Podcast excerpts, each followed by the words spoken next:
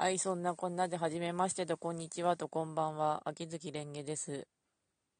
第7回。今度はヒプノシスマイクについて語ろうということになっております。はい。テーマが決まってると楽ですね。ちなみに明日は被災したことを話すので、その前にちょっとだけ1分で急いで。先住士の絶対後期ソングを買ったんですけどね、オスマンとドイツ統一戦争。今はちょっとオスマンだけ聞いたんだけど、エセン君いいよね、エセン君。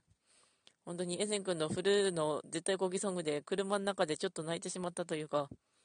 本当いい歌でした。うん。エセン君は一押しなので、今度キャラ一人で12分間語れるとかやってみたいかな？うん、やれたら、つかやってみるか、今度。では、ヒップノシスマイクについてですが、すごい流行ってますよね。私の場合、流行ってたからって、沼を広げすぎると良くないって遠慮してたんですけども、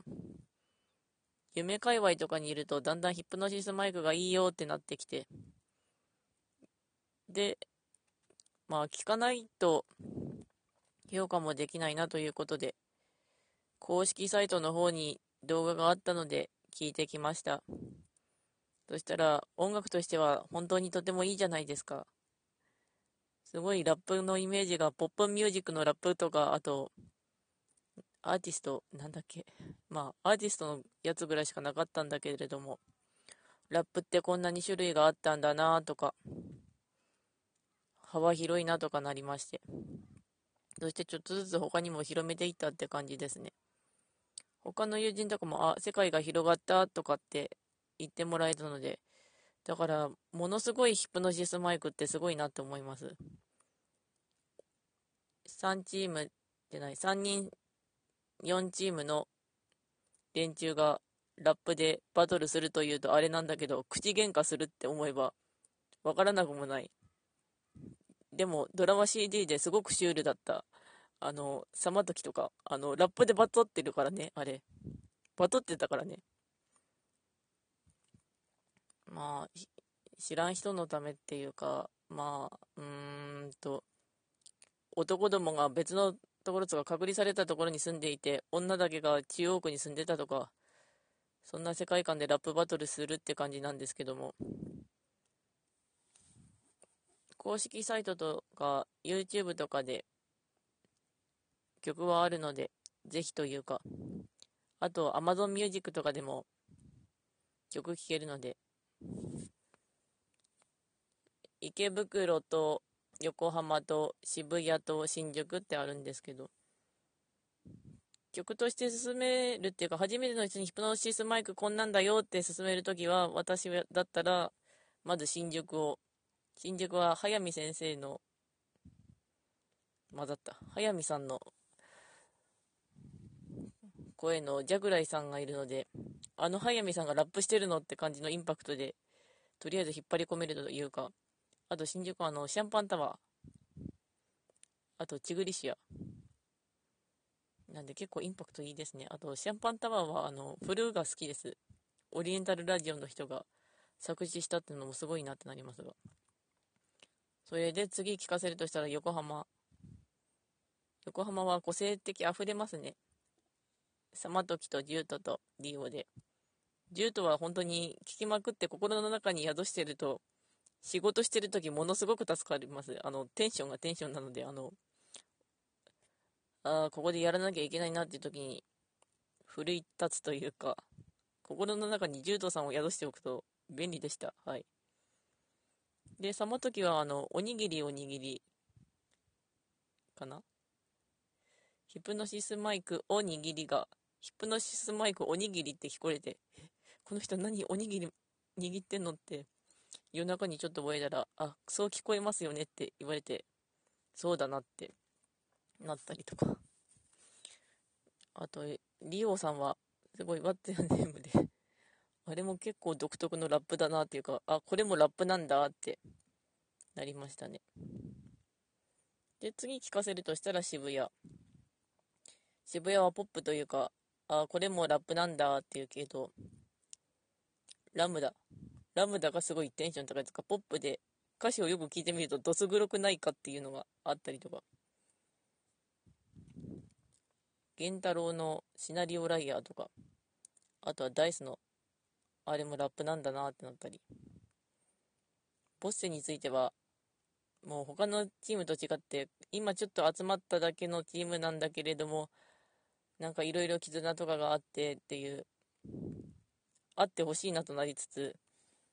すごく系統がブギーポップ・イン・ザ・ミラー・パンドラだったりするんですよね。電撃文庫の角野先生のあれ。結局なんでいたのか、まあ好きだったからだよ、みたいな。だから多分チームとか解散してもなんかあいつらはフラッとたまに集まるというかなんかこう街中歩いてる時に以前のチームのことを思い出してちょっと笑うようなそんな連中だといいなってなるんですがただしラムダはとっても黒い。背景知りたいんだけどあいつ。何があったの？で最後は池袋なんですけど池袋は本当にベーシックなあこれラップだっていうのだからこそ最後に聞いた方がいいっていうかこうインパクト狙いでジャグライ先生だったんで。で、あの、池袋だったら本当にあの、イチローがすごいラップがベーシックで、2代目が、エヴァンゲリオンで、ああ、そういえば私石川出身なんであの、2番目って言わずに2代目とかって歌詞のこと言うんだなってあって、それはそれとして。あと、ジローとか好きですね。ジローもインパクトあって。勢いと。で、あと、サブローはなんか、ニュースターはもう何回か聞いてると、ああ、これもラップなんだって感じで、なりますね。ああと、バトルアンセムとか、宣伝のやつが好きで。あれもいいなってなります。いいなばっかりしか言ってないような気がするんだけれども。だから本当に音楽として質がいいんですよね。被災した時とか本当に助かった。すごい気落ちしてたんで、それはもう明日にまとめて語るですけども、あ、仕事してた時に本当にお客さん多い時とかなんか、あ、接客業なんですけど、気分入れたい時とか、あの、シャンパンタワーと、あと、ジュートさん、本当に助かった。ありがとうって思ってる。キャラクターの萌え語りというか、勢力語りについては渋谷は今ちょっとやったので、どこの勢力も好きなんですけど、あの、池袋の兄弟館とか、池袋は本当、あの、ウエストゲートパーク、石田イラ先生の、池袋ウエストゲートパークをなんかオマージュしてるというか、それが引っ張られてるっていうのが嬉しいですね。あの作品ほんと好きだぞ。永瀬智也が昔やってたドラマとかあったけどさ、今読んでも面白いし。で、横浜は本当になんだかんだ言っても仲間思いというか、そこが好きです。池袋は兄弟感が好きです。で、新宿は、こう、保護者と2人の子供みたいなところが好きだったりするんですけども。あと、ドッポが。ドッポはちょっと落ち込んでる時とか、こう、眠りたいだけとかっていうのが、すごい気持ち分かったりしますね。人間、いつまでもハイテンションでいられないので、たまに沈んでおいた方がいいかなっていう時は、ドッポだったりします？残り3分ぐらいなんで、あとは、バトル CG のところの、勢力キャラソンっていいのかについて。あれだと渋谷ばっか聞いてましたね。渋谷が明るくて儚くて暗くて、でも明るいみたいな感じで。次が横浜と池袋も結構好きなんですけど。池袋は本当になんか、三郎よくあんな早口言葉話せるなって感じになってます。あと、あの、ボイパ。一郎のボイパすごいよね。あと、横浜は、あの、ジュートさんのハイテンションがすごい。そして、サマトギは、ようやく最近知ったんだけれども、泣き狐なんですよね。トーラブの。